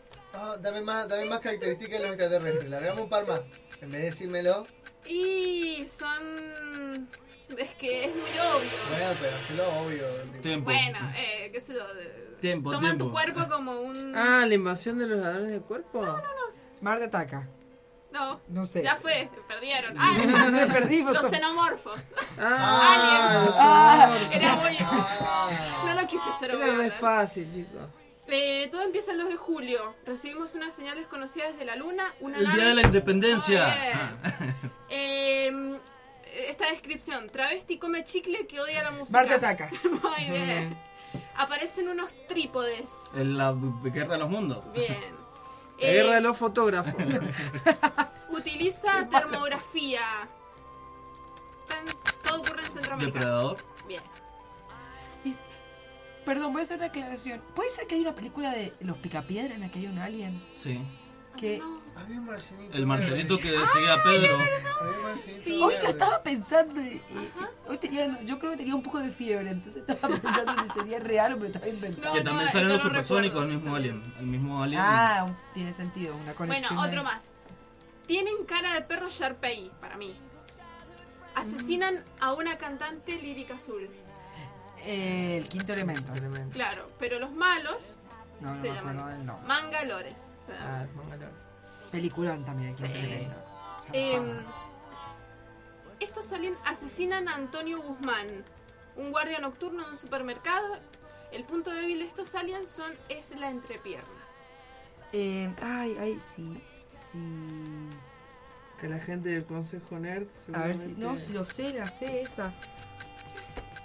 Había, había una película. Me acuerdo. Eh, eh, em, la película se llama em, es con Ben Stiller, eh, vecinos cercanos del tercer del, del tercer tipo. Del tercer tipo. Que es una película que está Qué nombre buena. tan berreta. No, no, y es un nombre No, igual se muy llama The spo- Watch. es una, Sí. es una película, es un título muy spoilero en español porque al principio, como la primera media hora, jamás te imaginarías que hay aliens. Claro, son los- se llama The Watch, son los vigías del barrio. Lo- Ellos hacen como una, eh, una guardia nocturna en el barrio porque Ah. Antonio Guzmán es asesinado en, el- en- en un supermercado en el que trabaja el personaje Ben Stiller. Ellos se juntan y empiezan a hacer como una guardia del barrio y como a la mitad de la película vos te enterás de que hay aliens, pero en la traducción en español no los dijo desde el O principio. sea, esa traducción medio porceliana. Mr. Wofe también acertó acá en el grupo de Nerd, ¿eh? Muy Se bien. un poquito, dijo "Ves- vecinos del tercer, ti- de tercer Hay una mundo", película. Por ahí va. Hay una película que no me acuerdo el nombre, que es un grupo de amigos que hace una ronda por unos bares y después son todos aliens. Eh, The Sí, End of the World. The The End of World's. End. The es World's parte End. de la trilogía Corneto de... Paul Feig, eh, Simon Pegg y, Po- y Bueno, sigamos con los acertijos. Siga esa ahora. Paul Feig Paul. El gordito de, el de Paul. Sí. Los de Paul. Otro. Les encanta el alimento de gato. Alf. Viven. No, el Nick alimento Frost. de gato. Simon Pegg y Nick Ah, Frost. Nick. Frost. Viven en un apartheid. Ah, sí, Distrito Ah, 9. Distrito 9, bien. Extraña forma de andar en dos ruedas. Baby, el chachito valiente. Extraña forma de andar Andar en dos ruedas, porque todas las demás pistas eran muy obvias. Anda un extraterrestre que anda en dos ruedas. ¿Qué, qué, qué, qué ET, elemento? Bien. Ah, Ah, muy muy bien, bien, muy bien. Pero no andan dos ruedas, vuelan dos ruedas. Sí, pero por, Por eso. eso, Bueno, pero anda raro. Muy bien, ese Muy bien, bueno. Muy bien. Bien, su escritura también. es similar a una borra de café y tienen un... Arrival. Muy bien, los Sí. septápodos. Los mira, de. Tapos. Bueno, estos tienen una estructura me- metálica, digamos por fuera, un exoesqueleto de metal, son de formas redondeadas y tienen una cara de perrito. Space Jam. Ah. Y protegían al arma más poderosa que constaba de cinco cosas. Cara de perrito. Son blandos por dentro y duros. No, no, por- tienen cara de perrito. Space Jam. ¿No son los de la guía del viajero intergaláctico? No. No. Pista, Em, ya, ya hemos dicho. eh, otra pista. Ya Ya, hemos dicho se la nos, queda- película. nos quedamos sin tiempo. Ya hemos dicho la película. ¿No es depredador? No, ya dijo Depredador. Nos Ya. están mandando depredador acá en el Consejo Nerd. No, tienen cara de perrito bueno. Consta de cinco eh, cosas esta arma poderosa. Que ellos protegen, digamos. Son los guardianes, son los Sí, buenos, Phoenix Force. los Ah. buenos de... Hay malos también. No, Bueno. eh, de- los del quinto elemento Claro. son, claro. Los me sonaba, Shawan. me sonaba, pero digo, ya hablamos de la película, pero claro, Claro. son otros aliens. claro, son los No buenos. me acordé, sí, me había olvidado que tenían cara de perro. El, Se conoce a este ser como experimento 626. Lilo Eh, y. Stitch. Muy bien, Stitch. Eh, se- La práctica de dinero tenía que salir Obvio. obvio, obvio. Más vale. Bueno, tenemos otro, ponele, yo les voy a tirar uno. Es un alien que viaja en el tiempo y es- se metamorfosea cada cierta cantidad de temporadas. Los Power Rangers. Vive en una caja azul. Paul. Yo sé quién es, ¿lo Ah, digo? Sí, sí. Doctor Who. Sí, un alien. eh, ahí, uno de los aliens más longevos de la historia, Hay creo. toneladas de aliens además en esa Ay, serie. claro. Yo tengo otros, no sé, pero no sé si lo conocen. Eh, tienen, tengo- Viven en una mansión y se hacen pasar por humanos Ah, utilizando yo una lo- máquina. Me acuerdo de la serie, pero no me acuerdo el nombre. Es uno de esos, es uno de esos dibujitos animados que uno se olvidó y cuando ves la imagen decís, yo esto lo veía. No, Sí. Space Goof. Bueno, Yo tengo uno. Anda, se mueven en ruedas todo el tiempo. Va, en realidad la mitad del tiempo. Digamos que se transforman en cosas que se mueven con ruedas. Ahí ya se me queda fácil. Sí. También soy extraterrestre. Ah, de Claro, una. Bueno, y ahora, tirando uno así, ahora tiene un revival y tiene. eh, iba a la escuela primaria y tenía un como un minion, digamos, que se disfrazaba de perro. Invasor Sim, lo amo. lo van, qué bien que va a volver Invasor Sim. Bien, yo tengo uno. Muy feliz. Quiere volver a su casa y lo agarra la policía y después lo vuel- después de una entrevista lo liberan. Sí. Iba a decir el pupi Iba, inicialmente, pero... iba a decir el, el alien de, ¿cómo se llama? El padre de. No, pues... El... Ah, American, American, Guy. No, American, American Guy o American American Dad. American Dad, lo dije bien. Guy. Eh, un grupo de viejos pelean porque un niño no los va a matar. Ah, ¿Cocoon? No, Star Wars. Mira, acá para- nos mandan uno. Estaba congelado, pero el peor error que cometieron era descongelarlo. Capitán La América. cosa. Yo creo que es la, cosa. Sí, la cosa. Si no tiene otro nombre, es la De cosa. América. De No fue un error. Malo.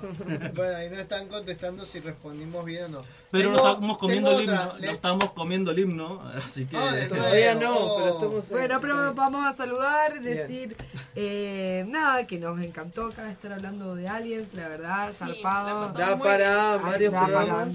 Sí, perfectamente podríamos haber sea, solo no tocamos hacer ni una la temporada solo de aliens. Eh, y bueno, mándennos, sigan mandando, podemos seguir en el consejo. Jugando todos juntos.